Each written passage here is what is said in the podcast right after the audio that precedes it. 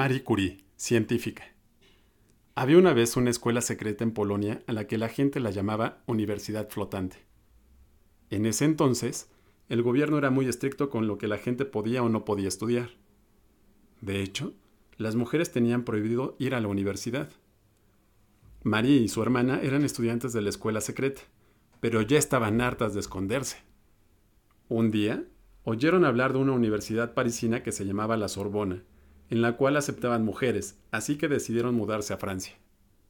A Marie le fascinaban los metales y los magnetos. Descubrió que algunos minerales eran radioactivos y emitían poderosos rayos, además de brillar en la oscuridad. Para analizar las propiedades de estos minerales, Marie los incendiaba, los derretía, los filtraba y pasaba la noche despierta viéndolos brillar. La radiación se usa para tratar varias enfermedades, pero también es muy peligrosa.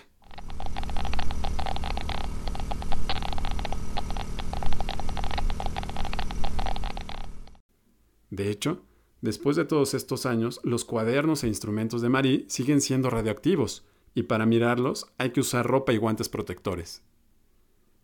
Pierre, el esposo de Marie, quedó tan intrigado por sus investigaciones que dejó de lado su trabajo con cristales para colaborar con ella. Juntos descubrieron dos nuevos elementos radioactivos, el polonio y el radio. Marie Curie ganó dos premios Nobel por su trabajo, y podría haberse enriquecido con sus descubrimientos, pero en vez de eso decidió que los resultados de sus investigaciones estuvieran al alcance de todo el mundo. 7 de noviembre de 1867, 4 de julio de 1934, Polonia.